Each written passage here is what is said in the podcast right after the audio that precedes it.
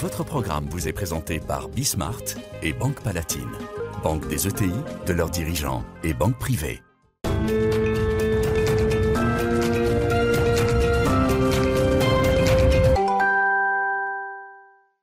Salut à tous, c'est Bismart. Euh, alors, une heure autour du. Alors, je vais pas dire autour du carbone, mais ce qui m'intéresse là, c'est euh, finalement les questions que vous vous posez. C'est euh, ce que doivent faire les entreprises. Là, aujourd'hui, ça y est, tout le monde a compris. euh, grosse prise de conscience, euh, pression interne, pression externe. Il faut faire quelque chose, il faut se bouger, il faut essayer d'accélérer. Oui, mais où et comment? Voilà. Comment on fait? Donc voilà, on va essayer de répondre à une série de questions avec bah, des gens qui sont en train de faire justement dans leurs entreprises. Donc c'est parti, on va passer une heure là-dessus. Votre programme vous est présenté par Bismart et Banque Palatine, banque des ETI, de leurs dirigeants et banque privée.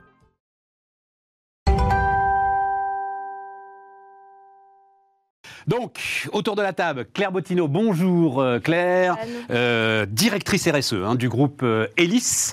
Euh, alors, euh, puisqu'on en discutait récemment, donc on ne dit pas blanchisserie industrielle pour Elis, Ah. mais on- On ne fait pas que de la blanchisserie industrielle. Voilà, on a 440 sites, dont des blanchisseries industrielles. D'accord. Mais euh, c'est vrai qu'on fait plutôt de l'économie circulaire, tu vois, euh, depuis l'entre-deux-guerres, en fait, appliquée euh, au secteur du textile.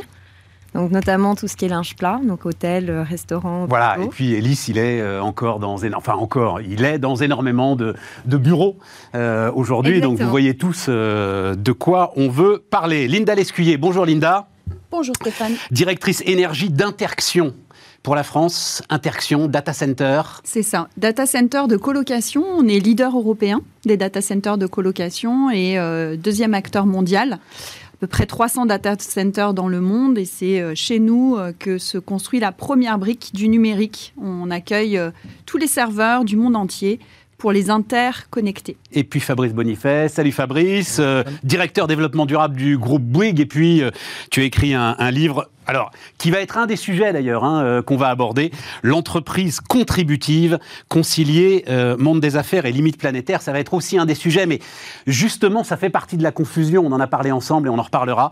C'est-à-dire que tu considères, je ne sais pas si vous êtes d'accord avec ça, mais on posera la question, qu'on ne peut pas se limiter au carbone.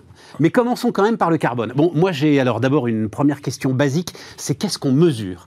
Ces histoires de scope 1, scope 2, scope 3, je crois que ça y est, ça commence à être dans le débat public. Je ne sais pas si c'est aux 20h, mais ça va arriver aux 20h. Qu'est-ce qu'on mesure, Claire? Scope 1, scope 2, scope 3, effectivement, c'est des termes un petit peu barbares. Ouais, mais ils ne le sont plus, donc rentrons dedans alors. Alors, juste quand même pour expliquer peut-être ce que c'est. Mais voilà. Euh, scope 1, scope 2, on va dire, c'est les, consommations d'énergie dans les sites. Donc ça va être l'électricité, ça va être l'énergie thermique, donc tout ce qui va être gaz. En gros, tout ce qui fait des émissions directement sur le site, tout ce qui a fait des émissions liées à la production d'électricité. Dans mon processus de production à moi, entreprise. Exactement, dans mon processus. Et après, on va avoir ce qu'on appelle le scope 3. Et là, le scope 3, c'est globalement tout le reste. Donc, c'est tous les achats de biens et de services. Donc, par exemple, euh, un crayon, et ben, l'énergie, les émissions qui ont été liées à la production de, de ce cré- d'énergie et à la consommation, à la production de ce produit-là. Et puis également en aval. Donc, euh, quand on utilise un shampoing, on va utiliser de l'eau chaude, par exemple. Et l'eau chaude, bah, pour faire cette eau chaude, il y a des émissions de CO2. Donc en gros, c'est tout le reste du champ des émissions de CO2 liées à mon activité, à mes produits, à mes services. Mais c'est là où ça peut être dingue euh, quand même, Claire. C'est là. Mais voilà. Euh, on était ensemble avec euh, le directeur du développement durable d'une des branches de Vinci, mais allons-y. Donc Vinci, son scope 3, c'est les gens qui roulent sur les autoroutes. Bah, une partie, oui. c'est ça, Je pense qu'on peut Fabrice. demander à Fabrice. Euh, Oui. oui. Oui, oui, bien sûr. Mais là, déjà, on rentre sur une espèce de comment dire d'impossibilité de mesurer ça aujourd'hui. Non, mais on ne le mesure pas, on l'évalue. Il y a, il y a ce qu'on peut mesurer de façon factuelle, avec des coefficients d'émission, euh, des, euh, des quantitatifs. Quand on achète, par exemple, une, de l'électricité, on sait en kilowatts ce qu'on achète et on sait comment les fabriquer. Oui, c'est ça. Donc là, on est capable de... Mon dire- processus de production. Voilà, Voilà. ce que je maîtrise directement. Le scope 3B dont parle Claire. Ah, parce qu'il y a des lettres, il y a 3A Ah oui. et 3B. Ouais, mais il, y a même, il y a même 15 nuances de, il y a même 15 nu- nuances de 3 et de 3B. En réalité, quand tu réponds au CDP. 3A, c'est mes achats. Oui, 3B, 3A, c'est ce que font les clients de mes C'est produits. l'usage, les usages de ce que font mes clients, de mes- c'est l'utilisation D'accord. des produits. Voilà, c'est ça. Et donc sur le 3B, il n'y a pas de calcul fiable. Il n'y aura jamais aucun calcul fiable. Par contre, on est capable de l'évaluer. L'évaluer pour ensuite en déterminer des stratégies. De dire, voilà, si demain j'arrive à proposer à mon client un, produit qui va l'aider à lui-même décarboner son empreinte, bah, je peux être mieux disant par rapport à mes concurrents. Exemple de L'Oréal euh, qui essaye de faire des shampoings qui se rincent plus vite. C'est exactement ça. Ou, mais... Voilà. Mmh. Et donc, moins de consommation d'eau pour euh, les coiffeurs. Pour Vinci ou pour Colas, c'est une route qui euh, permet de moins d'attrition, moins de surface de frottement. Ça va faire moins consommer les voitures. Ah ben, on, va, on, va imiter, on va éviter des, émissions de gaz à effet de serre grâce à ça. donc, euh, vas-y, vas-y, Claire. Je donne l'exemple d'Hélice. Typiquement, tu vois, nos services, comme on est sur des boucles d'économie circulaire, c'est notre linge qu'on partage. Et on va venir soit en remplacement d'activités où on est sur de l'achat, mais du coup, tu n'as pas de mutualisation, donc tu as plus de consommation de ressources, tu as plus d'émissions, ou en, sur du jetable. Donc, tu vois, typiquement, quand on regarde un vêtement de travail, c'est moins 40% d'émissions quasiment entre quelqu'un qui l'achète, qui le détient, qui le lave chez lui, et euh, je passe par hélice, du coup, je mutualise. Et tu as la même chose sur les pyjamas de bloc, tu vois, pour les blocs opératoires, et puis, euh, où tu as moins 40%, jusqu'à moins 62% si tu prends la vraie usage, parce que plus, tu, plus c'est jetable, plus tu as tendance à consommer. Linda, euh, à chaque fois que j'utilise mon portable, euh, vous consommez. Je suis dans ton scope 3. Bien sûr, bien sûr effectivement, il y a euh, l'usage de serveurs pour euh, mettre euh, la valeur, les données en, justement en connexion. Et l'objectif, bah, c'est de permettre cette mise en connexion la plus optimale possible pour éviter que les machines ne tourneront. Alors, il y, il y a des développeurs qui viennent nettoyer les codes des logiciels pour éviter que euh, quand le, serveur réfléchit hein, avec ses 1 et ses 0, euh, quand le code est trop long, en fait, il, consomme de l'énergie pour rien, puisqu'en fait, il réfléchit pour rien. Et donc, il y a des processus de nettoyage euh, du code pour enlever des parties du code pour que ça aille plus vite et que ça consomme moins d'énergie. Dans la stratégie d'interaction, il y a l'idée qu'il faut que j'essaye de réduire l'impact de ce que font tous ceux qui aujourd'hui euh, se baladent dans le monde numérique. On va dire ça comme ça. Dans la stratégie d'interaction, il y a l'idée qu'il faut que collectivement, nous embrassions nos responsabilités respectives et que nous réduisions ensemble les, émissions euh, carbone, entre autres, euh, de nos activités. Donc chacun, pour nous, ce qui est important, c'est quand même que chacun reste dans son genre. Euh, et donc, euh, on travaille beaucoup, nous, sur la partie euh, neutralité carbone de notre scope 1, scope 2. Ouais, c'est ça. Mission directe, ce que l'on est capable de maîtriser en, propre. ensuite, on, a, on considère qu'on a une zone d'influence, amont, aval. Et donc, cette zone d'influence qui caractérise le scope 3, A, B, C, D, on s'en fiche. Euh, pour la petite anecdote, euh, le bilan carbone, euh, je, me suis amusée à vérifier, c'est 2002 le, premier, bilan carbone. Donc ça fait 20 ans pratiquement, hein, date à date, que ça existe. Donc on a eu le temps de créer des, Non mais j'aime bien cette idée... Attends, excuse-moi, je, reviens sur cette idée d'influence, Linda. ça te plaît, Fabrice, cette, cette idée d'influence C'est-à-dire, alors je trouve ça très intéressant ce que tu racontes sur les routes, Colas, effectivement. Ça veut dire que assez souvent quand même, l'intérêt du client et ton intérêt propre se rejoignent quand euh, on essaye de travailler ensemble à la réduction de ce fameux scope 3B. Oui, parce que le client aujourd'hui devient prescripteur de bas carbone. Il, on a besoin de l'aider à réduire sa propre empreinte. Donc quand on lui construit des infrastructures pour son compte, bah, c'est euh, pour réduire notre empreinte à nous globale et pour l'aider à, réduire la sienne. Donc, euh, de plus en plus, les appels d'offres vont être évalués par nos clients sur notre capacité à leur, à leur permettre d'éviter leurs propres émissions de gaz à effet de serre. Donc, ça devient même un enjeu de compétitivité entre les entreprises. Euh, elle peut pas l'éviter, l'entreprise, c'est-à-dire, euh, on va ensuite parler scope 1, scope 2, qui paraît quand même le plus simple à maîtriser, et puis alors scope 3A, même les achats, on peut euh, ah essayer de... Oui, on peut essayer de... alors, bah, chose. chez Bouygues, il y a énormément de choses à faire, on va en parler, mais on peut essayer de, le maîtriser. Mais ce scope 3B, qui peut paraître quand même, alors, à une entreprise de taille intermédiaire, par exemple, hein, quelque chose vraiment de très compliqué à essayer d'évaluer, à essayer de mesurer, elle peut pas y échapper. C'est-à-dire que elle doit non, pas. elle doit pas. Elle doit pas y échapper. Et en même temps, elle est créatrice de valeur. C'est-à-dire que le fait de travailler sur sa chaîne de valeur, le fait de travailler auprès de ses fournisseurs ou auprès de ses clients, c'est bien le sens d'une entreprise. Donc en fait, il n'y a pas de raison d'y échapper. Ce, que ce qui était dit juste avant, c'est dire on n'est pas là pour essayer de, chiffrer à la virgule. Ce qui est important, c'est d'estimer, de comprendre et surtout d'améliorer.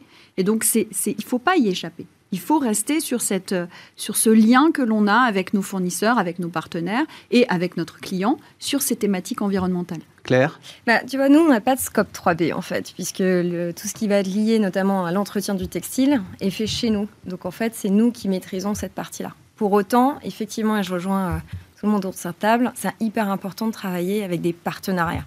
Il faut effectivement influencer pour pouvoir aller plus loin. Donc euh, travailler sur le recyclage, par exemple, du textile dans notre cas, c'est-à-dire que la fin de vie, il faut pouvoir travailler avec les clients, parce que comme on le disait, on est le scope 3 de quelqu'un d'autre. Et les clients, tout le monde veut aller vers la neutralité, vers des réductions. Donc on peut apporter des services qui sont moins impactants, mais au-delà de ça, il faut aller encore plus loin. Attends, je réfléchis à cette phrase, on est toujours le scope 3 de quelqu'un d'autre. non, mais c'est bien. Voilà, c'est les phrases du monde dans lequel on rentre et dans lequel, euh, voilà, il était en courant, tu vas dire, euh, Fabrice. C'est alors, c'est même alors à, vous comprendre un outil de fidélisation, même finalement, de l'ensemble de ses parties prenantes, de ses clients et de ses fournisseurs, si on se met à travailler ensemble. C'est-à-dire, mais je pose la question tout de suite ce sont de nouvelles filières, j'ai l'impression, qui se constituent. C'est-à-dire, tu as des filières assez classiques, j'imagine, le bâtiment réfléchit euh, énormément à la réduction de son empreinte carbone, mais derrière, tu peux avoir des filières que je vais qualifier d'horizontales, mmh. où euh, toutes les parties prenantes réfléchissent ensemble à l'amélioration euh, du processus de production et à l'utilisation des produits. C'est ça qui est en train de se construire et de se passer Vas-y, euh, Claire. Typiquement au UK, si tu veux, notre filiale au, euh, Royaume-Uni fait partie d'un consortium avec un de nos clients qui est dans le secteur de la santé et qui vise à trouver des solutions pour décarboner le secteur de la santé au UK. Donc bien sûr, on ne va pas faire ça juste tout seul et lisse, mais on fait partie de ce consortium dont l'objectif, c'est de décarboner. Et tu vois, autour de la table, eh ben, il y a toutes ces parties prenantes-là. Et on ne va pas le faire, ça va être un travail de groupe. Donc si tu veux, on n'a plus tout à fait cette logique euh, toujours très verticale ou très linéaire. On retombe sur des logiques d'économie circulaire où en fait on a besoin d'avancer tous autour de la table pour repenser les écosystèmes, pour repenser la façon de travailler. Il y a, euh, alors tu étais euh, l'année dernière chez BIC, c'est ça? On, peut en parler aussi, parce que l'exemple il est, euh, il est très, très parlant. Je citais L'Oréal, mais c'est toi-même qui m'avais expliqué, c'est une phrase que je reprends souvent, que le scope 3 par exemple de BIC, c'est la température de l'eau avec laquelle je me suis rasé ce matin. Euh, écoute, je, n'ai pas les chiffres euh, de BIC, euh, mais écoute, en tout cas sur le shampoing, et puis il faudrait regarder les, ACV de, BIC et de, les analyses en cycle de vie de BIC et, de Non, mais c'est une simple logique. Non, non, non je veux surtout pas. Régulièrement, c'est le cas, effectivement, que quand on doit utiliser de l'eau chaude, bah, c'est souvent l'usage. Et l'usage, ce qu'on disait, c'est souvent une, une partie vraiment significative. Et donc, ça veut dire qu'à un moment, il faudra envoyer des messages euh, aux consommateurs, mmh. Fabrice, pour qu'ils en prennent conscience. Que je n'avais pas conscience de ça avant de discuter euh, avec Claire. Je dois être très franc quand même. Il y a même un terme, ça s'appelle l'utilisation responsable du produit. C'est-à-dire quand on va vendre un produit, un téléphone, une voiture, euh, un bâtiment, on va dire au client, écoutez, on vous l'a vendu avec certaines caractéristiques en termes d'efficacité énergétique, mais il y a toujours l'usage et le mésusage. Un marteau, si tu, l'utilises pour enfoncer un clou, ça va très bien. si tu l'utilises pour taper sur la tête de ton voisin, c'est moins efficace. Eh bien, un bâtiment, c'est pareil. Si on, si on a calculé une empreinte, euh, une efficacité énergétique avec des températures de consigne de temps et que le client euh, va au-dessus, bah, il aura, à la fin, il n'aura pas la performance qui a été annoncée. Ça doit, alors, ça m'intéresse, ça. Ça doit rester la responsabilité du constructeur. Ça reste ton fameux scope 3B à ce moment-là C'est pas, pas? notre responsabilité juridique c'est notre responsabilité aujourd'hui en tant qu'entreprise responsable de proposer à notre client de lui apporter les capteurs, de lui apporter le monitoring, de lui apporter les De faire en sorte qu'il ne dépasse pas en fait les... Et après, il fera ce qu'il veut. Mais euh, au moins, notre responsabilité, c'est pas dire, voilà, t'as le truc, maintenant on s'en va, etc. Si tu prends une voiture, par exemple, euh, BMW, depuis très très longtemps, conseille ses clients avec un petit logiciel qui permet aux gens de passer la vitesse au bon moment. Les gens le font, ne le font pas. Mais si tu le fais au bon moment, bah, tu consommes moins. Bah voilà. Euh, alors, euh, revenons sur le 1 et le 2. Est-ce qu'aujourd'hui, pour vous, euh, et là, c'est vraiment du conseil pratique à donner, encore une fois, j'imagine, patron de TI qui commence quand même à se poser de sacrées questions, est-ce qu'aujourd'hui, le processus est parfaitement normé pour mesurer ce scope 1 et ce Oui. scope 2 qui... Alors vas-y. euh, Bah oui, oui, oui, oui. euh, Il y, a, il y a une norme, il y a le GAG protocole, il y a l'ISO 14068, qui est une norme ISO, donc qui s'applique a priori quand même à l'ensemble des pays sur cette planète. Et aujourd'hui, on sait parfaitement euh, calculer les émissions du scope 1 et 2, parce que c'est vraiment ce qu'il y a de plus facile à faire. hein. D'accord. Donc, euh, à partir du moment où on a les volumes de ce que des volumes de kérosène, d'essence, de gasoil qu'on utilise dans son process, il y a des coefficients d'émission et on sait quand même d'une façon très très précise les émissions de gaz à effet de serre associées à ces consommations d'énergie fossile directe. Après l'électricité pour le scope 2, bah, c'est vrai que suivant comment cette électricité est fabriquée, donc euh, suivant que vous utilisez cette électricité en France ou vous utilisez de l'électricité euh, produite ailleurs, si vous avez des usines en Pologne ou ailleurs, vous n'aurez pas la même empreinte carbone pour l'électricité. Voilà, dans les différents pays d'implantation, eh bien, on connaît le mix énergétique de chaque produit, de chaque pays pour l'électricité, on est capable de calculer. Donc, les émissions. Et donc à ce moment-là, quoi, on prend une valeur moyenne annuelle, par exemple, pour Non, on calculer le, le- Parce que l'électricité, euh, enfin le taux de carbone, même dans chaque pays, change tous les jours. J'ai vu d'ailleurs que euh, Oui, mais la le- semaine dernière, la France était, il faut quand même y réfléchir, hein, Oui. juste comme ça, euh, la France était quand même obligée d'importer. Et Oui, donc tout à coup, vous voyez Non, mais le niveau êtes- d'émissions carbone de notre électricité nationale monter en flèche. Voilà, oui, mais vous êtes, vous êtes capable aujourd'hui avec votre euh, fournisseur d'électricité d'avoir euh, l'empreinte carbone euh, plus que moyen, assez affinée D'accord. de ce que de ce que vous avez donc acheté, consommé, et sur un an. Vu qu'il y a une péréquation de toute façon dans les pays, vous savez quelle est votre empreinte carbone pour l'électricité. De toute façon, c'est moment- précise. Pour le moment, Linda. euh, pour le moment les usages, c'est d'utiliser des moyennes annuelles d'empreinte carbone par zone géographique. C'est ça. Voilà. Donc ces bases de données, elles sont disponibles. On a euh, donc la base de données, euh, base euh, de données ADEME euh, classique, hein, qui base bilan carbone, qui existe et qui est donc facilement accessible. Ça reste un bon point de départ, ça. C'est un très bon point de départ et, et comme le disait Fabrice, c'est relativement, on a peu de flux de données à à acquérir. Généralement, on va se concentrer sur les flux principaux de l'entreprise, les consommations effectivement d'électricité, d'énergie au sens large. Euh, on va avoir également, euh, bah, ça peut être euh, si on a une flotte de véhicules, un petit peu de carburant. Et puis, alors par exemple chez nous, on va rentrer également les fluides frigorigènes qui rentrent dans les systèmes de climatisation. Donc un- une entreprise qui a un- une activité un peu industrielle va rentrer ça. Mais donc ça fait 3 à 4 jeux de données, hein, donc 3 à 4 informations qu'une fois par an, on va euh, modéliser pour obtenir le bilan carbone. Donc ça reste très simple. Euh, donc c'est accessible, je dirais, à, à peu près toutes les entreprises. L'ensemble des trajets des salariés, etc., rentre évidemment dans. Ça, c'est euh, ça, c'est le 3, ça. ça, c'est le 3, ça Ah oui, Ouais. bien sûr. Le salarié qui habite euh, en banlieue et qui doit venir euh, bosser dans mon usine, Oui, C'est pas de la péri- c'est- c'est pas de la responsabilité directe de Ben oui, l'entreprise. c'est pas l'initiation du directe, c'est dans son process. C'est dans son, d'influence. c'est dans son process d'influence, mais c'est pas dans son, c'est pas dans la D'accord. Mais non, mais je pose la question, moi, euh, Fabrice. D'accord. Hein Je l'aurais mis dedans quand même, moi. Non, non, Ben tout- non. Tout, ok. ce sur quoi l'entreprise peut agir directement, un et deux. Tout ce sur quoi l'entreprise a une influence, potentiellement, c'est trois. On ne peut pas agir directement sur euh, les déplacements de nos salariés. Est-ce que aujourd'hui, toutes... alors, quel est le degré de d'obligation, on va dire, euh, légale, réglementaire Bah, pour les sociétés Sur- cotées, il n'y a pas de, il a pas à tergiverser. On a une obligation depuis euh, maintenant 15 ans de produire euh, le bilan carbone de l'entreprise sur les scopes euh, directs Alors, et indirects. De toute façon, société cotée, et puis elles ont une exigence de la part de leurs actionnaires. Oui, donc, en euh, plus. là, j'ai j'ai- j'ai pas de sujet. C'est bien le non coté qui, euh, qui m'intéresse.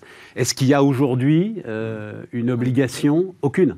Bah, on est coté, nous, donc. euh, on Oui, mais euh, je te pose la question en Non, tant alors non coté, euh, euh, je dirais Claire. oui, parce que pour moi, le, la DPEF s'applique aussi à un certain nombre d'entreprises. C'est une taille, non ça, cotées. c'est la taille, C'est la c'est- taille c'est qui va 500 le nombre de DPEF, ça veut dire quoi, DPEF déclarations de performance extra-financière. Voilà. C'est des textes pardon, qui euh, régissent euh, un petit peu tout ce qui est communication extra-financière en France. Il faut savoir c'est que c'est des textes aussi qu'on retrouve à, à l'échelle de l'Europe et qui se déploient.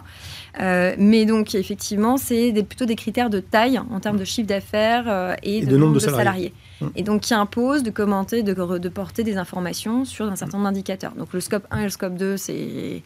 C'est nécessaire et donc ça- il y a aussi des Obligatoire. de- de- T'as la taille en tête, euh, Fabrice? Oui, je crois que c'est 500 salariés de mémoire, hein, mais enfin, D'accord. c'est Ce qu'on appelle les grosses PME, ce qui est ce Oui. barbarisme absolu, là, mais euh, voilà.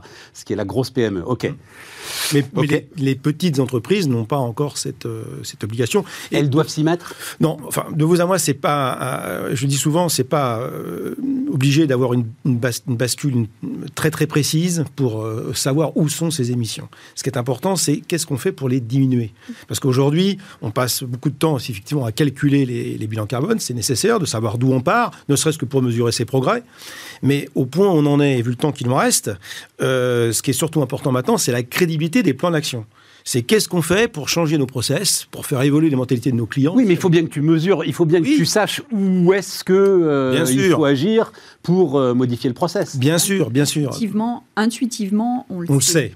C'est-à-dire que quand on mesure dans le scope 1 et dans le scope 2 euh, de mmh. l'électricité, du carburant de voiture et quelques gaz frigorigènes, Bon, euh, c'est pas compliqué. On sait bien que puisqu'on mesure ces trois paramètres, a priori, euh, voilà, et vu les volumes, selon les catégories d'entreprises, on va avoir des volumes plus ou moins importants de mm. l'un ou de l'autre, on arrive à intuiter ça. Après, c'est vrai que le, fait d'avoir la mesure, euh, ça permet de rationaliser. Ça, c'est important aussi pour pouvoir partager avec l'ensemble des acteurs de l'entreprise, mobiliser, mm. c'est important. Bien sûr. Et puis, moi, ce que je trouve encore plus important dans la mesure, c'est de voir le progrès c'est de voir euh, la démarche de progrès. Alors pour notre part, justement, on, a, on utilise euh, non pas le bilan carbone de l'ADEME, mais euh, plutôt le GHG protocole, parce que dans cette méthodologie... Je expliquer. GHG Alors, GHG, c'est Greenhouse Gas Protocol. D'accord, GHG. C'est le, protocole, on va dire, un peu plus international, alors mmh. que la France a un protocole bilan carbone, comme je le disais tout à l'heure, depuis 2002, donc on a été plutôt précurseur hein, dans ces domaines-là. Et après, il y a des petites subtilités méthodologiques. Euh, pour notre part, on va vers euh, la méthode internationale GHG euh, pour deux raisons. Bon, la première, c'est qu'elle est internationale. Nous, nos clients sont les grands GAFAM, entre autres, les entreprises du CAC 40 aussi, enfin, les, les, entreprises de télécom. Donc, si on leur parle avec une méthode internationale, Déjà, c'est Je comprends, bien sûr. Mais la deuxième raison, euh, c'est une raison méthodologique. Euh, la, méthode du GHG autorise à valoriser euh, les, achats d'énergie renouvelable. Le fait que l'entreprise, Interaction, depuis 2014, on achète toute notre électricité, 100% de notre électricité, en production d'énergie renouvelable. C'est un acte d'achat. On paye beaucoup plus cher pour acheter cette électricité. Auprès de qui Auprès des euh, producteurs français euh, mmh. qui... Euh, qui te garantissent qu'elle est renouvelable. Tout à fait. Alors la garantie n'est pas faite par le producteur, la garantie est faite par le marché européen de l'énergie qui trace chaque kilowattheure. Donc il y a une partie tiers indépendant qui dit tel kilowattheure acheté tel jour à telle heure par interaction est bien produit par le barrage hydroélectrique de Saint-Jean-de-Maurienne. Voilà. Et donc, je, on a cette traçabilité-là. Dans le bilan carbone... Même si elle arrivait, je, juste, j'ouvre la petite parenthèse, parce que ceux qui connaissent les réseaux électriques diront, mais c'est n'importe quoi. Non, même si à l'arrivée, c'est pas cet électron-là qui arrivera dans ton data center. Ce qui est important, c'est que ta consommation à ce moment-là correspondra à une production qui est faite en énergie verte. Voilà, on ferme la parenthèse. juste, on ne consomme pas un électron.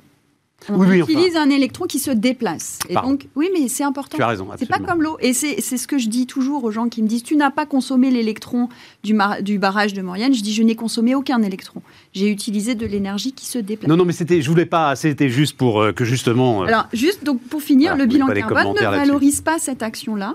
Et euh, moi, je trouve ça intéressant aussi de faire attention à des méthodologies trop draconiennes qui finalement peuvent disperser les entreprises. C'est important que les entreprises fassent des actes d'achat responsables. Et donc, quand on a des méthodes qui ne valorisent pas ces actes d'achat responsables, c'est dangereux. Intéressant. Fabrice? Ouais, alors, nous, en ce qui nous concerne notre bilan carbone, c'est pas tant le scope 1 et le 2 sur lequel on a des enjeux, parce que quand on fait le bilan carbone global d'un grand groupe international comme nous, l'essentiel de nos émissions, elles sont clairement euh, dans les achats. En fait, on achète on est des agrégateurs, des ensembliers. Donc euh, le scope 3, ça pèse 60, presque 70% de notre bilan carbone. Donc on aura beau... Euh, Donc c'est le ciment, le béton, euh, bah, pour, le dire. Voilà. C'est les matériaux. Dans, parce que le groupe Bouygues est tentaculaire. Mm. C'est le bâtiment, le, parce qu'on pourrait presque avoir des surprises, mais c'est le bâtiment aujourd'hui. le c'est le pôle construction. Le pôle construction. Voilà, c'est le premier émetteur de carbone. Absolument, absolument. Donc on aura beau être hyper vertueux dans l'achat d'électricité, ce qu'on fait, on achète l'électricité verte comme mon interlocutrice en face. On, on fait tout ce qu'il faut sur les émissions directes, mais ça pèse, euh, ça pèse 10%, 15% du bilan carbone. Donc si on veut vraiment décarboner l'empreinte carbone du groupe Bouygues, c'est quand même l'objectif vis-à-vis des investisseurs et vis-à-vis des obligations qu'on a, et puis aussi dans le cadre de la taxonomie qui est en train d'arriver, eh bien, il faut qu'on travaille avec nos supply chains, on va y aller, Fabrice, dans comment on se transforme? Là, je, veux juste rester sur la mesure pour que tout soit bien clair pour. Euh, pour attention, la, mesure, la mesure du scope 3, euh, est déjà plus compliqué Oui, oui, que oui. le 1 et le 2, mais de plus en plus aujourd'hui, nos fournisseurs nous fournissent les ACV, les bilans carbone de leurs propres produits, ce qui nous permet d'avoir un scope 3A, 3A d'année en année de, de plus en plus fiable, mais ça sera jamais aussi fiable que le 1 et le 2. Ok. Mais effectivement, plus les entreprises euh, de euh, petite, moyenne taille vont se mettre à faire cet effort et à Plus faire ce ces mesures, plus vous aurez, vous tous, grandes entreprises, des informations pour pouvoir euh, faire remonter euh, dans votre scope 3. Il y a un sujet de label ou il n'y a pas sujet, de sujet de label, de jungle de label, de, on en voit dans tous les sens, euh, notamment dans le B2C, euh, etc. Non, il n'y a pas de sujet? Non, je pense que c'est exactement ce qu'on disait. Il y a deux grands référentiels pour mesurer les scopes euh, 1 et 2. Le GHG protocole, effectivement, propose euh, d'avoir cette approche, soit je valorise l'énergie et l'effort que je fais pour acheter de l'électricité renouvelable, ou, euh, ou voilà, euh, et c'est important, ou, ou non. Et dans ce cas-là, je suis dans une approche juste mon marché électricité. Par contre, moi, ce que je pense que c'est important, c'est d'avoir quand même cette, d'avoir une, une double, un double reporting. À la fois avec j'ai mon geste qui permet d'acheter de l'électricité, et du coup ça me réduit mes émissions, et inversement, si je n'avais pas acheté, voilà ce que j'aurais eu. D'une part, pour être euh, transparent aussi en disant bah, c'est un geste euh, d'achat euh, vertueux qu'on fait, mais également pour valoriser les- les- tout ce qui est efficacité énergétique qu'on peut mettre en place. Parce que bien sûr, si j'achète de l'électricité renouvelable avec zéro émission de CO2 associée, bah, du coup on ne voit pas les effets, les effets d'efficacité énergétique. Or, le but intrinsèquement de toute décarbonation, Voilà, c'est quand même de, de De réduire. réduire, d'être efficace d'un point de vue énergétique, d'aller vers la sobriété. Ouais, c'est là qu'on commence à rentrer dans les sujets euh, qui sont des sujets. Attends, juste une petite question. Euh, le nucléaire, il le met euh, dans quelle catégorie le GHG C'est électricité verte ou le, pas verte? le nucléaire n'est pas du renouvelable. Néanmoins, c'est vrai que factuellement, il est beaucoup plus décarboné. Et c'est aussi pour ça que je trouve ça très intéressant pour nous, entreprises mais, françaises. mais GHG, il le considère comment? Ah non, mais il ne le considère pas comme renouvelable. Par Il le contre, considère il pas le comme comptabilise car, euh, sur le plan carbone très bas. Ouais, d'accord. Et donc, du coup, moi, c'est pour ça aussi que ça m'intéresse de prendre en compte les achats d'énergie renouvelable. C'est parce qu'en France, euh, si vous voulez vous décarboner, vous pourriez effectivement rester presque dans le mix énergétique classique, puisqu'en fait, on a euh, le profit du nucléaire euh, sur ce plan-là. Donc, euh, moi, je trouve ça très important euh, par rapport à d'autres pays de pouvoir travailler vraiment aussi sur cette partie énergie renouvelable, qui C'est- est complémentaire au carbone. C'est-à-dire de faire un effort pour sortir du nucléaire d'une certaine de manière. faire un discours complémentaire, c'est-à-dire que le seul carbone en France sur l'énergie, c'est un petit peu réducteur. Donc on a effectivement ce discours et ce qui, dans le GHG protocole, euh, ce qui était indiqué euh, par Claire, c'est qu'effectivement on a ces deux, euh, les- ces deux options. Même Ah. si, alors, euh, puisque j'ai les chiffres en tête euh, à peu près, même si en France, avec notre vieux nucléaire amorti, euh, une, énergie, eh ben, tu peux pas, une énergie éolienne Il y a va en fait, l'hydraulique, voilà. qui. Mais euh, sinon, l'énergie éolienne oui, va oui, en oui. fait émettre plus de carbone. C'est le paradoxe. Mais, mais d'où cette notion, non mais c'est- ça m'intéresse beaucoup, d'où cette notion, et tu insistes beaucoup là-dessus euh, Fabrice, d'entraîner un mouvement. Voilà, les entreprises doivent être à, à- à l'origine d'un mouvement et donc euh, aller essayer d'entraîner Leur écosystème. leur écosystème, mais quand on parle d'énergie, les éléments dont on aura, dont on aura besoin euh, Oui. de plus en plus. Voilà. Oui. Ouais, c'est sûr qu'aujourd'hui, euh, on ne on peut pas lutter en termes de carbone par rapport au nucléaire. C'est 6 grammes de, de CO2 par kilowattheure. Le nôtre, hein, euh, voilà, nôtre, le vieux. Ouais. Et je crois que c'est euh, 12 pour le, pour le, nucléaire, 9. neuf. Voilà. Donc, Flamanville, c'est 12. Même 12, ça reste encore en dessous euh, du solaire ou de, ou de l'éolien. Donc, euh, ça reste ultra bas carbone. Et l'objectif de l'humanité aujourd'hui, c'est de baisser nos émissions par tous les moyens. Et on on n'aura pas le choix d'utiliser du nucléaire. Et c'est comme ça. Il faut l'accepter. On marque une pause et ensuite on voit une fois qu'on a mesuré ben, comment est-ce qu'on se transforme justement hein, et comment est-ce que euh, fait baisser ces émissions. Votre programme vous est présenté par Bismart et Banque Palatine, banque des ETI, de leurs dirigeants et banque privée.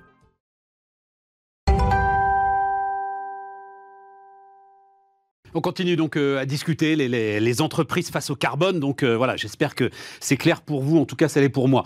Euh, en termes de mesures. Maintenant, alors juste avant de la transformation, ce qu'on appelle la compensation, c'est-à-dire, euh, oula, j'émets quand même beaucoup de carbone. euh, pff, ça va être compliqué de se transformer. Enfin, ça va prendre du temps. Donc, je vais aller planter des arbres. Euh, C'est un sujet que ça j'adore. marche? C'est un sujet que j'adore. Bah oui, parce que nous, on compense et j'assume. Et j'assume complètement. Euh, alors, j'assume parce qu'en fait, c'est l'étape ultime. C'est-à-dire que euh, moi, je considère qu'on a le droit de compenser, on a même le devoir de compenser. Euh, c'est ce que, ce que dit l'Europe dans le cadre du Green Deal. À partir du moment où on sera arrivé à, des émissions euh, quasi résiduelles, il va quand même nous rester une part de travail à faire pour augmenter. Oui, mais pour toi, c'est au bout du processus. C'est au bout du processus. moi, je parle de celui qui commencerait par. eh ben, celui qui commence, il va se planter, hein, parce que ça va lui coûter hyper cher. Il y a ça aussi. Donc, vas-y, vas-y. Non, ça m'intéresse, ça. C'est-à-dire la, compensation. Le, le déjà, expliquons ce qu'est la compensation. La compensation, c'est euh, de, mettre en place euh, des, programmes qui vont permettre de, de, capter le CO2. Des puits de carbone, des arbres. Voilà, voilà. des arbres. Ou d'éviter aussi euh, de relarguer des, trop d'émissions de carbone. Donc, par exemple, des endroits où on va financer des projets de fours de cuisson solaire pour éviter que les populations ne coupent les arbres pour produire du charbon et donc manger. Voilà, ça, c'est de la compensation. L'objectif pour l'entreprise, c'est d'aider aider financièrement euh, ces projets-là pour permettre d'éviter soit de nouvelles émissions, soit de, pouvoir capter les forêts. Euh. Alors pour nous, euh, c'est les, prairies sous-marines. J'en parlerai après, je pense. mais, mais, donc, si on, ne met pas ce, cette chaîne-là, si on ne met pas en place cette étape-là, de toute façon, chacun s'accorde à dire qu'on n'est pas capable de faire véritablement du zéro émission. D'accord, mais il ne faut pas commencer par là. Non, il ne faut pas commencer par là. Fabrice, surtout pas bah non, sinon ça s'appelle du greenwashing. Mais pourquoi c'est du greenwashing? C'est du carbone évité de toute façon. Ah la Terre est ronde. Enfin, c'est un problème planétaire. Non, non, non. Non, tu t'achètes pas une conscience, t'évites. Euh, tu crées des puits de carbone. Oui, mais attention. Euh, il faudrait deux terres.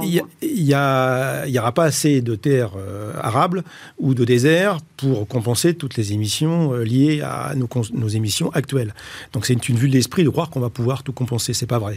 Physiquement, c'est pas ce qui va se passer. Puis en plus, comme l'a dit Madame, il y a une norme en cours de, de réalisation là au niveau mondial qui va fixer en fait le seuil de compensation acceptable par les entreprises une fois qu'elles auront largement réduit leurs émissions. Parce qu'on sait très bien qu'on ne pourra pas, par la compensation, euh, absorber toutes les émissions de gaz à effet de serre liées aux activités humaines euh, avec l'utilisation des énergies fossiles.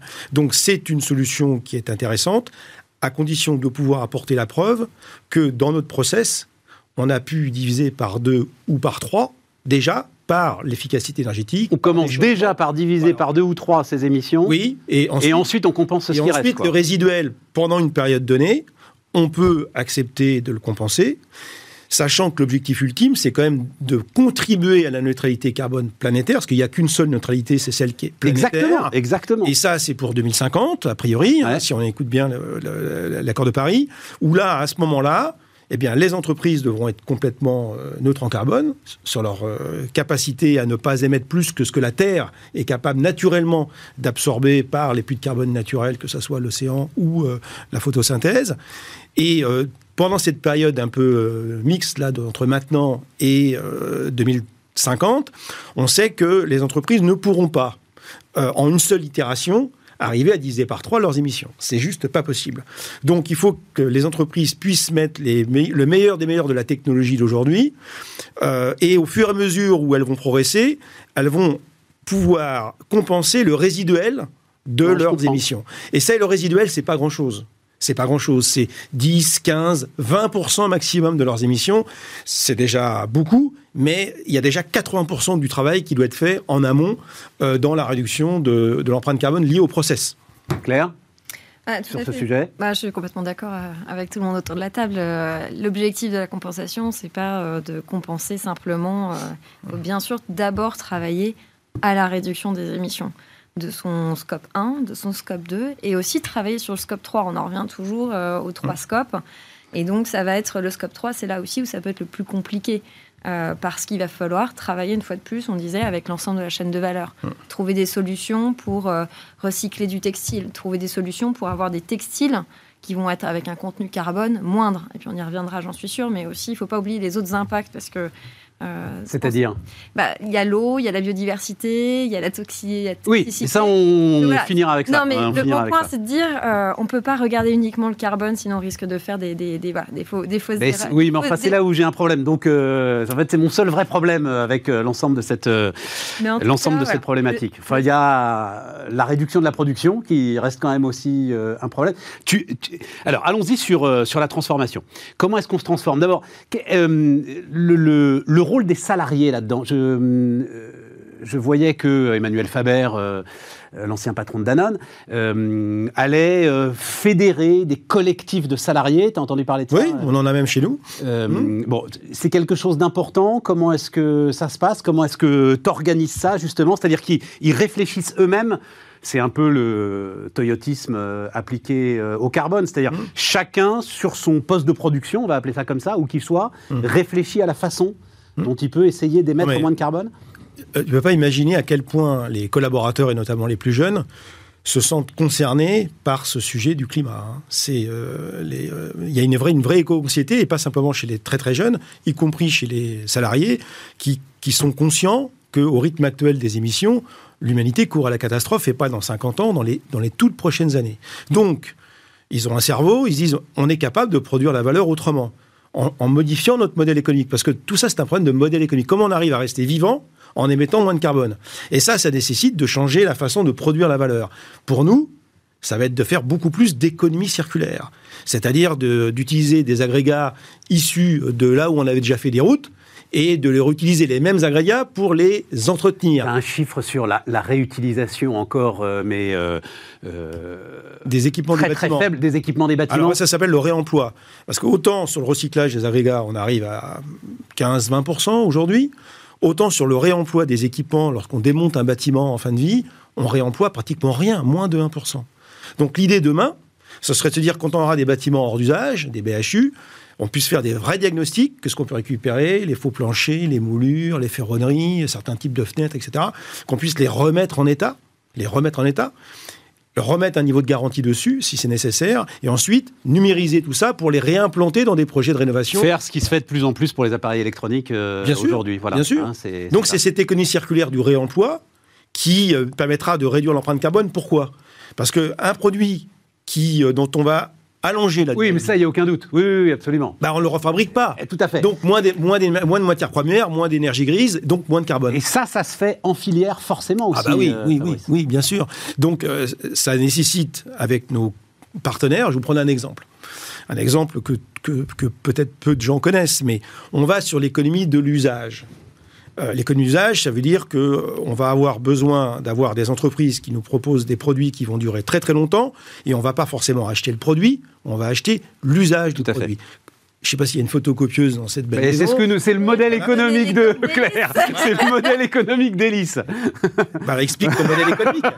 Non, non, non, non, mais elle l'a, elle l'a fait déjà, Oui. Claire. Vas-y, vas-y, donc continue. Eh bien, euh, on- euh, le but de, ces entités, je ne vais pas donner de marque, mais c'est euh, non plus de vendre la machine, mais de vendre les copies réalisées. Tout à fait. Nous, pour un bâtiment, on pourrait imaginer, et on est en train, on est en train de l'imaginer demain, que les matériaux bah, puissent être, être de la, de la- sous la responsabilité du producteur. Et on vend l'usage du bâtiment. Alors, on ne l'a pas fait encore. Mais Tu me donnais l'exemple de la moquette. Alors, la moquette, ça existe déjà. Interface le fait déjà. Dans le bouquin qu'on a écrit. Et donc ça, ça, ça change tout, parce que Oui. celui qui conçoit et qui fabrique cette moquette va évidemment, Forever. voilà, essayer de la rendre la plus durable possible. Et donc va gagner de l'argent, et c'est et c'est bien d'en gagner, en, euh, en euh, facturant l'usage. Eh bien, ce nouveau modèle économique, qui est quand même beaucoup plus vertueux, parce que ça évite d'abord de produire des déchets, ça évite de produire des produits à, obsolescence programmée, ça évite d'avoir des flux physiques et des flux matières qui se croisent de partout, et c'est très délétère pour le, le fonctionnement, euh, le fonctionnement des systèmes de transport. Fabrice, c'est en mouvement ça? Parce que je comprends hein, la Ah, logique oui, oui, claire. oui. Oui, c'est en mouvement. C'est un mouvement. ouais. C'est maintenant, ça se passe, ça avance, il y c'est a en train de une se faire, ça y est. sur le Oui. sujet et c'est et je rejoins, ça va permettre de décorréler tout ce qui va être consommation de ressources. On consomme plusieurs planètes par an. Il y a un moment, ça va plus être possible de la croissance économique. Voilà. Et donc, pour juste pour donner l'exemple d'Élise, parce que nous on achète des textiles, mais on va les choisir super soigneusement. C'est-à-dire qu'on va choisir les matières et de façon à ce qu'elles aient moins d'impact, de façon à ce qu'elles durent. Donc on va faire des tests chez nous. Tu les choisis, tu vas jusqu'à les co-concevoir même? Ah, On conçoit aussi un certain nombre de nos produits, et donc typiquement on les conçoit en réfléchissant à la réparabilité. Donc sur un vêtement de travail, on va réfléchir au zip, à la fermeture éclair pour pouvoir, la, si jamais elle est cassée, plutôt que de devoir jeter le pantalon, on pouvoir la changer facilement. Et donc sur toutes nos blanchisseries industrielles, on a un atelier de couture. Donc ça, c'est la réparation simple. Donc ça veut dire que, parfois on fait du réemploi. C'est la bobine que dont tu parlais tout à l'heure. Eh bien, quand elle est un peu trop sale, on va la teindre en bleu pour la mettre à disposition d'activités qui vont être très salissantes. Donc euh, les garages, les automobiles. tu veux, on donne une deuxième ville. Et puis après, il y a la troisième étape où là, carrément, on reconditionne. Donc tu vois, toutes les fontaines à eau de France, quand elles sont euh, détériorées, on les envoie sur notre site en région parisienne. Elles sont désossées, sont reconditionnées et elles sont remises dans le, secteur. Et donc, ça veut dire que celui qui aujourd'hui euh, fabrique, quoi qu'il fabrique et où qu'il soit, doit se dire à un moment, il faut que je réfléchisse à la façon dont je, vais devenir en fait un fournisseur de services. Voilà. Il faut être en design recycle. C'est vraiment réfléchir à l'intégration euh, de chaque métier les uns par rapport aux autres. On, parle de on va dire, de cette circularité des matières, c'est exactement euh, le business model euh, des, data centers. C'est-à-dire que nous, ce qu'on fait, c'est de la mise en commun de la partie structure qui accueille euh, l'intégralité des données de communication, d'Internet, etc. Et donc, on, met en place des, éléments physiques, hein, des bâtiments, des systèmes de refroidissement, des systèmes de sécurité, des systèmes d'alimentation électrique qui vont être mutualisés entre des, centaines et des milliers d'acteurs. Et grâce à ça, bah, du coup, on arrive à faire aussi une optimisation euh, de, la ressource utilisée par chacun. Si chacun d'entre nous euh, mettait en place ses propres câbles Bien téléphoniques, ses propres serveurs hmm. pour euh, connecter tel opérateur Bien avec tel autre, ou bah, en fait, finalement, on multiplierait la, la Alors, je sais déjà ce que vous allez me répondre, mais je vais vous faire confiance. Mais il y a de la destruction de valeur là-dedans? Non, non, au contraire. Si, bah, si j'arrête de le fabriquer, je vais te le vendre. Enfin, mais non, mais moi, fabricant de moquettes non, mais arrêter de le fabriquer, ça veut, ça veut dire arrêter de fabriquer. D'accord, mais moi, fabricant de moquettes, quand même, mon chiffre d'affaires, il va en prendre un coup, non? Bah, euh, Non, euh, regarde, regarde Interface, c'est son modèle maintenant depuis des années. Euh, il, par rapport à ses compétiteurs, il, il m'a l'air d'être en très bonne santé financière. il en fait un argument, il en fait, un argument commercial qui est aujourd'hui de plus en plus entendu par ses donneurs d'ordre. Donc, quelque part, c'est un système de différenciation. Donc, moi, je suis pas d'accord. Ça crée la valeur, ça crée la valeur différente. On n'est plus sur une, des approches de flux, de volume, de possession. On est des approches beaucoup plus servicielles, mais on crée la valeur. Je donne un exemple pour les bâtiments aussi. Il n'y a pas que les flux matières. Les bâtiments sont structurellement sous-utilisés aujourd'hui. On le sait. nous, on, voit bien comment nos clients les, utilisent. Demain, on va aller les voir. Et c'est ce qu'on va faire de plus en plus. On leur dit voilà, mais quand vous n'avez pas l'usage de tout ou partie de certains espaces de votre bâtiment, les parkings, la salle polyvalente, le restaurant entreprise, etc. Ben nous, nous, en tant que community manager, on va vous permettre de, à des utilisateurs secondaires d'utiliser ces espaces quand vous n'en avez pas l'usage, avec toute la sécurité qu'il faut, avec tout, le, toutes les garanties qu'on va donner à l'utilisateur principal, qui pourra retrouver ces infrastructures dans, dans, le meilleur état quand il en aura besoin. Des startups font ça pour les parkings. Enfin, bien c'est évidemment parti pour les parkings. Euh, Exactement. eh bien, eh bien, ça, si on, si on faisait ça à plus grande échelle, on construirait peut-être moins, mais on aurait des actifs qui seraient plus utilisés. Eh ben, notre métier demain, ça sera d'aller encore plus dans le service. Et cette valeur qu'on va ne, peut-être ne plus créer dans les pays qui sont déjà très structurés, on la créera dans, on la créera dans l'exploitation. C'est une, une, nouvelle façon de créer la valeur. Linda. Tu fais pas la même marge sur euh, de la matière et sur du service? Donc, euh, D'accord, mais on va être moins nombreux. Enfin, non, enfin, non, non, mais euh, tout ça va se redistribuer. Voilà, c'est. Il faut juste être en avance de phase. Comme à chaque fois, c'est ceux qui réfléchiront les derniers qui seront les perdants. Quoi. On le dit, on le dit qu'aujourd'hui, on, ne connaît pas 30% euh, des métiers de demain. Donc, effectivement, il y a des, il y a, je veux dire, des, nouvelles valeurs, des, nouvelles, des nouveaux services qui se créent. ils se créent avec moins de matière et plus de valeur ajoutée. Euh, oui, il y a une transformation de nos métiers, ça c'est sûr. Je suis complètement d'accord avec ce que vient de dire Madame. Et euh, quand on voit l'augmentation du prix des matières premières aujourd'hui, parce qu'il euh, y a une vraie crise, une vraie tension, hein, parce qu'il y a tellement de matières premières qui sont demandées par les industries aujourd'hui que ça, ça crée des tensions. et cette augmentation, ça, vient gréver la, marge et la compétitivité des boîtes. On ne pourra pas toujours répercuter aux clients l'augmentation du coût des matières premières. Et si on veut ne plus pouvoir répercuter ces augmentations, qui sont fatales de toute manière, bah, on a intérêt à aller sur une approche plus servicielle. Je l'ai déjà cité, mais il se trouve que j'ai discuté très récemment avec le directeur financier d'Eramet. Et en fait, à un moment, quand il vous apporte la, vérité de la physique, je ne peux pas le dire euh, autrement, c'est-à-dire euh, de ce qu'il faut pour le nickel, par exemple, pour euh, une voiture électrique, 5 tonnes de minerais, enfin, 5 tonnes, oui, de minerais dans lequel on va aller chercher les kilos de nickel dont on a besoin dans une voiture électrique, mais c'est 5 tonnes à sortir de terre, je vais le dire comme ça, pour une voiture. Mmh. Et bah, d'où, l'importance que la voiture elle roule plus. et sur le lithium, c'est 120 000 litres de saumure. La saumure de lithium, 120 000 litres. Donc, effectivement, euh, voilà, oui, oui, oui. Tu, as une espèce de choc de la physique euh, qui, on a, on a plus, à la réutilisation de, de l'ensemble de ces sujets. On a plus utilisé de matières premières sur cette planète ces 30 dernières années que depuis que le monde est monde, en termes de capacité d'extraction.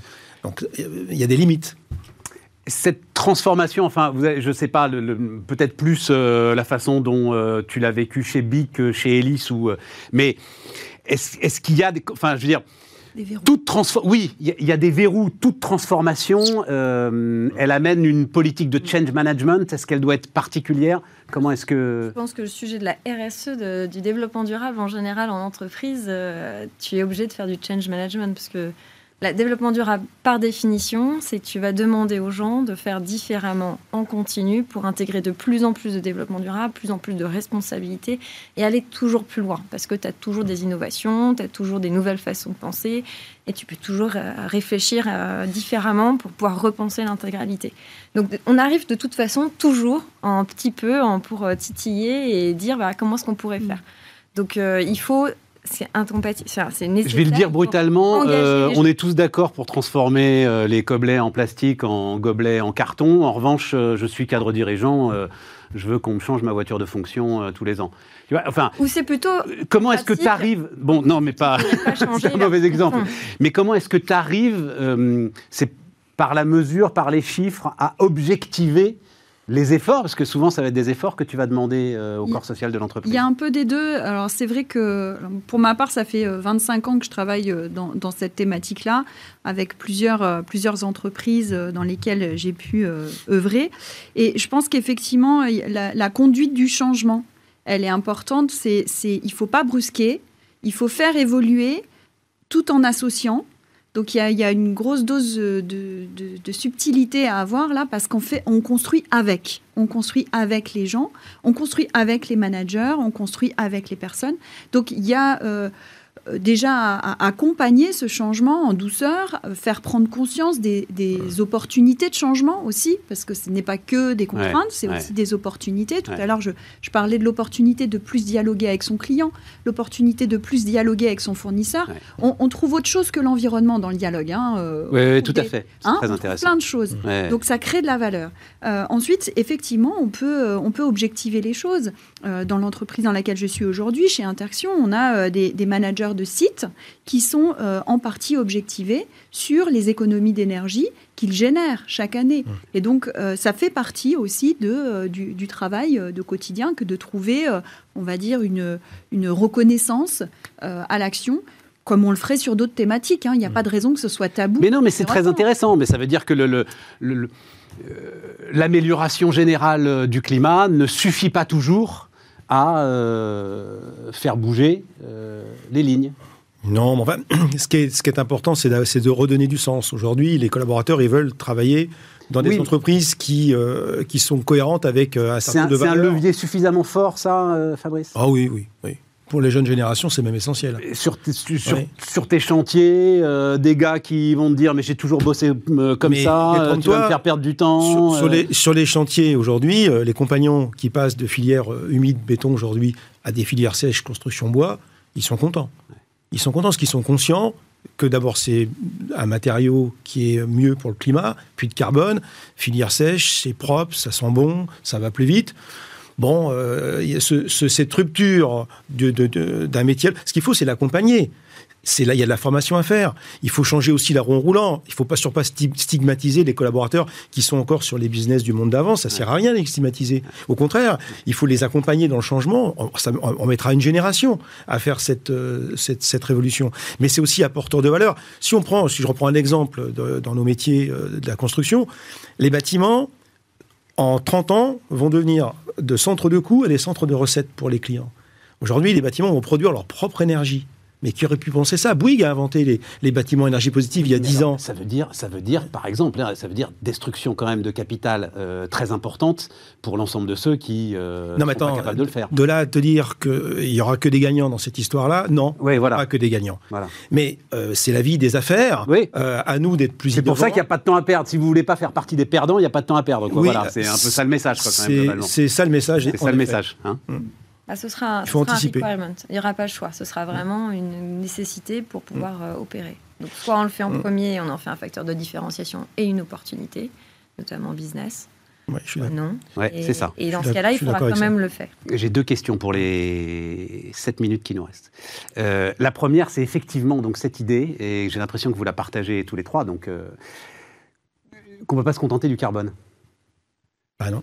Il y a neuf limites planétaires. Si tu as lu le- l'excellent bouquin Entreprise contributive, il y a d'autres. Oui, mais toi, euh, tu vas même, euh, tu vas même jusque euh, à l'inclusion, Oui, tu vas sûr. même jusqu'à gender equality, tu vas même jusque l'ensemble de ces éléments. Enfin, commençons déjà par les euh, par le biodiversité, euh, euh, climat, donc le CO2, euh, l'eau, le cycle de l'eau, qui est un vrai souci aussi. Faisons ça déjà bien, Et, mais c'est- déjà pas mal. et c'est pas se disperser que Bah non. euh, de s'occuper de l'ensemble de ces sujets. Tout Ça, est c'est un point interdépendant. important. Non, mais c'est un point important. C'est vrai que euh, des fois, prioriser, ça peut être important quand on démarche, euh, quand, quand on démarre une démarche. Donc, euh, le climat aujourd'hui, c'est une urgence. Donc, on en est tous conscients. Euh, il faut effectivement le carbone, ça doit être une priorité absolue. Après, on, on- on est nous entre en, sachant experts. Donc, on sait que euh, les enjeux de biodiversité sont extrêmement liés au climat. J'aimerais qu'on revienne d'ailleurs à la compensation. C'est aussi hein, une des raisons pour lesquelles on va parfois sur la compensation, c'est que ça accompagne le maintien de la biodiversité et ça accompagne le maintien de la biodiversité et de la forêt dans des pays où on s'en moque un peu parfois. Donc moi, je trouve aussi que ce sujet de la compensation pour les entreprises qui ont les moyens, c'est important parce que ça permet de maintenir la biodiversité. Et en, en expert, on sait très bien que le débat suivant, ça sera l'eau. Faut-il que toutes les entreprises aillent sur tous les, chemins de bataille? Moi, j'ai tendance à penser qu'il faut faire et que parfois, pour faire, il faut se concentrer sur ce qui est important. Et donc, selon les secteurs d'activité, Ouais, c'est ça. euh, on n'a pas les mêmes. Ouais. Euh, on va se concentrer sur les impacts majeurs de ça. notre activité. Claire. Ah, Par exemple, si on parle des produits, je pense que tout ce qui est analyse en cycle de vie, qui existe quand même depuis très longtemps, hein, qui mesure l'impact d'un produit de l'extraction des matières premières, hein, dont tu parlais tout à l'heure, jusqu'à la fin de vie, historiquement, justement, on recommande de le faire sur l'ensemble, enfin, sur plusieurs indica- indicateurs. Et ces indicateurs, ils vont varier sur le type de produit qu'on regarde. Donc, on, on revient sur ce point-là. Il y a quand même souvent changement climatique, c'est quand même relativement incontournable. Mais par contre, je pense qu'effectivement, avoir une approche scientifique qui prend d'autres paramètres que uniquement le changement climatique, il faut en avoir conscience. C'est-à-dire que soit on décide effectivement de faire pour des raisons euh, qui, qui, voilà, qui- qui sont euh, écrites et explicites, de ne pas prendre en compte les autres paramètres, mais il faut savoir que dans ce cas-là, on risque de, voilà, de faire en fait... On va réduire Mais oui, le mais carbone, enfin, euh, augmenter déjà le carbone, enfin, je crois qu'on a pris la mesure de la difficulté que ça représente, euh, de, de l'ampleur de la tâche. Mais pour prendre une décision, il faut que tu la prennes dans ton âme et conscience. Donc il faut que tu aies les éléments scientifiques. Donc il faut que tu puisses Mais déjà, Claire, il faut que j'aille chercher tous les éléments scientifiques pour justifier auprès de tous ceux dont je vais transformer la vie euh, le fait de le faire au nom du carbone. Faut Si derrière je rajoute la biodiversité, Non, mais attends. si je rajoute l'eau, si Non, je rajoute... Stéphane, dans la, la- façon dont tu vas le faire. Ouais, la, la bonne nouvelle, c'est que en fait, tous ces enjeux environnementaux, ils sont interdépendants. Mm. Donc, en travaillant correctement sur le carbone, euh, donc en travaillant sur la sobriété, eh bien, on va indirectement travailler sur les autres ressources qui sont nécessaires pour la fabrication de mon produit ou de ma solution. Et donc, on va aussi réduire l'empreinte sur les autres paramètres. Donc, euh, ce qu'on veut dire, c'est qu'il faut... Si, si je suis agriculteur, il peut y avoir un intérêt contradictoire entre le carbone et les pesticides, par exemple. Oui, ça arrive. Oui. Enfin, Voilà. Oui, ça mais... arrive aussi. Dans le domaine du data center, on a des systèmes de refroidissement euh, qui, euh, qui peuvent intégrer euh, ou pas euh, l'usage de l'eau. Et donc, effectivement, en utilisant l'eau comme euh, refroidissant, on va, euh, on va permettre de, de- de- de consommer moins d'énergie, donc moins de carbone. Ouais. Mais effectivement, on va consommer plus d'eau. Donc, c'est vrai qu'il va falloir faire ces arbitrages-là. Ça, ça peut être Mais une difficulté. Euh, maintenant, moi, je, je, être- prône déjà de commencer par, euh, par l'évidence. hein, et l'évidence, aujourd'hui, c'est cette urgence climatique. Euh, et puis, euh, progressivement, on passe à d'autres indicateurs. Il y a, il y a 15 ans, euh, presque 20, euh, le seul indicateur qui nous intéressait, la, c'était la destruction de la couche d'ozone. Et, et moi, je, je- moi, je, j'ai Oui, oui, je me souviens très bien. bah, mais on mais bien sûr, mais bien sûr, bien là-dessus. sûr. Et je faisais des analyses de cycle de vie à l'époque. Et effectivement, c'était le premier indicateur qu'on sortait. Le deuxième, c'était le changement climatique. Le troisième, c'était l'eau. Et le quatrième, c'est la consommation des ressources naturelles, euh, métaux, euh, précieux, etc., qui arrive aussi comme un limitant aujourd'hui. Je pense qu'en en fait, chaque, euh, chaque moment aussi a, a son, a son enjeu. Il faut, il faut respecter ça. Et on ne peut pas demander aux entreprises de tout faire euh, d'un coup. C'est- Ça, Ah. ça rend fou. Ça peut être convergent. Ça peut être convergent. Nous, je prends l'exemple de la construction bois. Pour nous, on faisait pas de bois il y a quelques années. Maintenant, on commence à en faire. On a un objectif de 30% de logements, de logements en bois à l'horizon 2030. Bah, le bois, c'est bien pour le carbone. C'est bien aussi pour la biodiversité si on utilise du bois issu de forêts gérées. C'est ce qu'on va faire, bien sûr. Mais c'est aussi bien parce qu'on va consommer moins de sable. Hein, euh, les 70 milliards de, de tonnes de sable pour le béton, bah, si on fait du bois, bah, on, en- on utilisera moins de sable. 70 milliards de tonnes de oui, sable. Ça fait beaucoup. ouais. Des beaux châteaux Voilà. avec ça. hein. Et, euh, et donc, euh, Ça, on- c'est le béton dans le monde, ça, et- Fabrice? et- oui, dans le monde, oui. Et, et- et l'eau, bah, euh, une filière sèche, ça consomme moins d'eau aussi. Donc, on voit bien qu'on on peut avoir une convergence des enjeux environnementaux dans certains cas, pas tout le temps, mais donc souvent, quand on s'améliore sur la partie carbone, on s'améliore sur les autres paramètres. Euh, dernière question. Tu as parlé euh, de, de- Comment est-ce que tu dis D'angoisse climatique? Éco-anxiété. Éco-anxiété. Mmh. C'est Barbara Pompili qui a dit euh, la semaine dernière, ou il y a 15 jours, euh, mais en fait, avec le catastrophisme, on paralyse. Mmh. Est-ce que vous êtes d'accord avec ça? C'est-à-dire, est-ce qu'il. Totalement. Totalement. vous êtes- enfin, en gros, euh, essayer de mettre la conviction qu'on peut y arriver ou, euh, ou que non, il est déjà trop tard et que c'est foutu. Enfin, tu, Je pense qu'il tu faut vois, être pragmatique, c'est-à-dire qu'on on fait face à des enjeux euh, extrêmement forts, extrêmement critiques. On est euh, dans une crise climatique. Il faut, il faut accélérer. Je pense qu'on est tous d'accord autour de la table. On n'arrête pas de le dire. Pour autant, il faut être pragmatique dans la façon dont on va le faire. C'est-à-dire que si on fait que se dire on va pas y arriver, il n'y a aucune chance qu'on se dise qu'on y arrive. Par contre, il faut du coup essayer de trouver les innovations, trouver, travailler sur la sobriété, euh, voir tous les leviers, et notamment la mesure permet d'identifier les leviers, les leviers, et avoir une, une approche scientifique permet aussi d'être vraiment carré dans la façon dont on fait, de savoir euh, qu'est-ce qu'on vise, le carbone, qu'est-ce qu'on fait comme, euh, voilà, comme parti pris. Euh, ok, je vais peut-être consommer un petit peu plus d'eau, ou peut-être que je vais avoir un win-win sur tous les sujets, mais en tout cas, il faut avoir cette approche-là pour pouvoir euh, avancer. Mais Claire, le, le, je me- le chef d'entreprise là qui va décider d'investir, etc. Et puis il ouvrira le journal et il verra que euh, les Chinois brûlent, euh, je sais pas quoi, un million de tonnes de charbon en plus euh, tous les mois, etc. Il risque de Il faut- baisser les bras. Il faut, non, il faut être pragmatique. euh, enfin, moi, je, je suis une- vraiment euh, positive sur ces démarches-là. Je, je- je vois toute la, la capacité aussi euh, que, que l'on a en tant que euh, population humaine, en tant qu'entreprise, à générer euh, du positif. On est tout à fait capable Bon. de faire ça. Fabrice? Ouais. Euh, il, faut, il faut être, il faut être positif dans l'action. Maintenant, dans la réflexion, euh, euh, il y a quand même des, de grosses raisons de s'inquiéter. Et euh, Ouais, mais tout le monde, on l'a tous compris ça. Ouais, mais les Chinois, quand tu dis les Chinois, par exemple, euh, oui, on- les Chinois, ils polluent beaucoup, les Américains aussi, mais dans tous les pays aujourd'hui, dans tous les pays euh, émetteurs, il y a quand même une, une cette prise de conscience. Et je pense qu'aujourd'hui, on n'a pas de leçon à donner à personne. Non, non, non, non, Et mais on- tu ouvres le journal, tu le vois, quoi, Voilà. tu vois, donc tu dis. N'attendons pas que les autres s'y mettent pour que, pour que nous nous y mettions et qu'on en fasse un avantage concurrentiel pour notre Voilà, industrie. c'est ça. Les bons arguments business que vous avez donnés sont pas mal. Influencer, on peut. Voilà. On peut aussi influencer Voilà. au-delà de nos frontières. Le dernier qui partira dans cette course est sûr de perdre, quoi. Oui. Voilà. Merci, euh, mesdames. Merci, euh, monsieur. Euh, eh ben, on se retrouve demain pour un nouveau numéro de Bismart.